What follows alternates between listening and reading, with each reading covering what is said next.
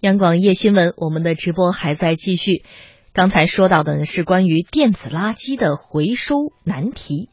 回收的第一步，在我们记者各地的调查来看啊，虽然只是这么几个城市，当然还有更多地方的录音报道，在这儿时间关系不会一一的放给大家。大家都说到呢有点难，那么扔给了小商贩是不是不好呢？给了小商贩，下一步会去哪儿呢？其实刚才的这篇报道当中呢，我们的记者也说到，很多旧家电、旧的电子产品。他们的流向呢是到家电修理店，把它们拆解处理，用到各类修理产品上，或者改头换面，进入二手货或者是仿冒的一手货，重新出现在市场当中。随着科技的不断进步呢，这样的电子产品更新换代几乎是越来越快。而回收处理假如不规范，一方面呢可能是刚才我们的记者采访到的变成二手货，或者是仿新的面貌出现；另一方面呢，也可能是进入这样的一些处理环节。工信部提供的数据显示，目前我国手机、计算机、彩电等主要电子产品年产量超过二十亿台，每年主要电器电子产品报废量超过两亿台，已成为世界第一大电器电子产品生产和废弃大国。老李专门回收电子垃圾，在郑州市北边，他有一个可以装二十多吨的厂房。那你们卖一次大概卖广那边有多少啊？一次卖二多吨吧。在河南科技市场，几乎每个摊主都和老李打过交道。不少摊主告诉记者，这些被收购的废弃电子产品，大多数拆解渠道并不正规，多采取人工焚烧、浓酸提取等粗放式处理。往那炉子一扔，那高温就直接就掉完了。刚才呢，记者采访的这一段，可能采访对象有一点方言啊，帮大家再回述一下。刚才说到的这位老李呢，他有一个可以装二十多吨货物的厂房。而他是刚才记者问到说一次往广东那边卖多少啊？往广东呢，他讲到是论吨卖，一次可以卖二十多吨。而具体的这个拆解渠道呢，是熔炼一下，提取点东西，往炉子里一扔，高温这就直接都掉完了。这也是老李的一个，也可能是从他的角度做出的这样一个表达啊。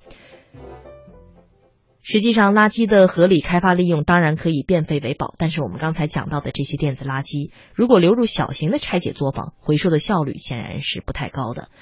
无处分类，无处回收，电子垃圾到底去哪儿呢？似乎并没有一个特别好的办法，这似乎成为了一个常态啊！给了小商贩得不到有效的处置，而且挺有意思的是，最开始我们的记者这几段采访当中，大家可能还有印象啊。记者在沈阳采访到的那些正规军企业的社区回收点，好像也不太受欢迎，好像大家就偏爱这些不太正规的小商贩。嗯，这个事儿怎么解呢？呃，在这儿也听听直播间两位的意见。嗯，我觉得要解决两个问题啊。嗯，第一呢是小商贩的这个管制的问题，很多我看到很多小商贩就在露天啊就烧那个电线，哎，就把那个电线外边那层那个塑料皮烧掉，然后他就要里边那个铜芯。嗯。然后你只要路过，你就闻到一股刺鼻的那个、那个、那个臭味儿啊！嗯嗯。呃，我经常碰到这种情况，但这个是没有人管的，啊，这就基本上就是认为是这种垃圾处理，这好像大家默认是这种方式。嗯。实际上这是应，这是属于边缘地带，应该是有人去管。是。像这种带有化学性质的这种高污染的，就必须得去有一定的法规去管理。这样的话呢，他这个小商贩在处理这个事情的时候，他就应该依规去执行。他。这个当然，这个一旦他成本增加了，他就不会去从事这个行业了。嗯，这个我觉得就是变，就就转到了我的第二个问题，就是到底怎么样去非常有效的去处理这些电子垃圾？那我相信呢，这个一定是要借鉴国国际的经验，就是你对这种废旧的这种物品的回收，呃，无论是这个地沟油啊、垃圾这种电子垃圾啊，嗯，你一定要给这种相关的企业呢，政府要给予补贴。因为它解决了这个社会的一个难题，嗯，那么这个从事这个要让这个从事这个行业的人要有利可图，你就一定要在税收上啊，在这个补贴上啊，能够让它能够非常那个呃，能够至少能够维持吧，不说赚钱吧，嗯，呃，能够维持，能够有威力，我觉得这样的话它就会有动力。那么我也不主张，就说这个就归到呃政府的某一部门去管，嗯，这个实际上这个成本会变得非常非常的高。是，我还是主张呢用市场化的方法去处处理，但是这个市场化一定是合规的，然后有规模、有资质的，嗯，这样的处理企业，然后给他们一定的税收优惠和补贴，或者是地租的这种补偿啊，免费的一种场地，用这样的一种方式去吸引他们来从事这样的行业。嗯，肖峰老师说到了这个，给一些企业让他们来专门做这个事儿，给他们点儿呃，至少让他们利益上能够收获一些东西啊。呃，所以在这儿提前给大家卖个关子，我们今天的确采访了一些这样的企业，待会儿半点之后啊，会让大家听到对这些企业的采访。那季素平也说说你的想法。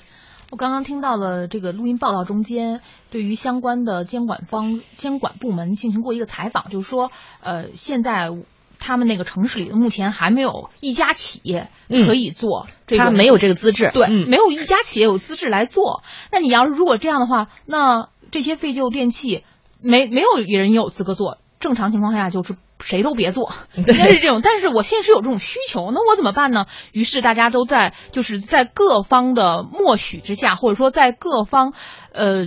睁一只眼闭一只眼之下，这个情况就是某种非法的，或者说一种更为对于环境造成更加恶劣影响的方式正在有效的运作着。嗯应该是这样的一种状态哈。是像严晓峰老师刚刚提到的，比如说什么烧电线什么之类的，对反正烧电线还是轻的了。对他可能干一些事情让我们更加触目惊心，因为我们也没有看到。那么现在的这个情况，我觉得就是，呃，一方面说我们这个东西很重要，我们需要管起来；另一方面，一方面就说，哎，我们没有，所以我们也不管。它就是一种，我觉得就是一种没有监管起来的一种。一一种状态。那如果要这样的话，我觉得最重要的其实还是说把这个垃圾分类做好，而垃圾分类必须需要有一个明确的规则。嗯，这个规则的建立看起来是非常重要的啊。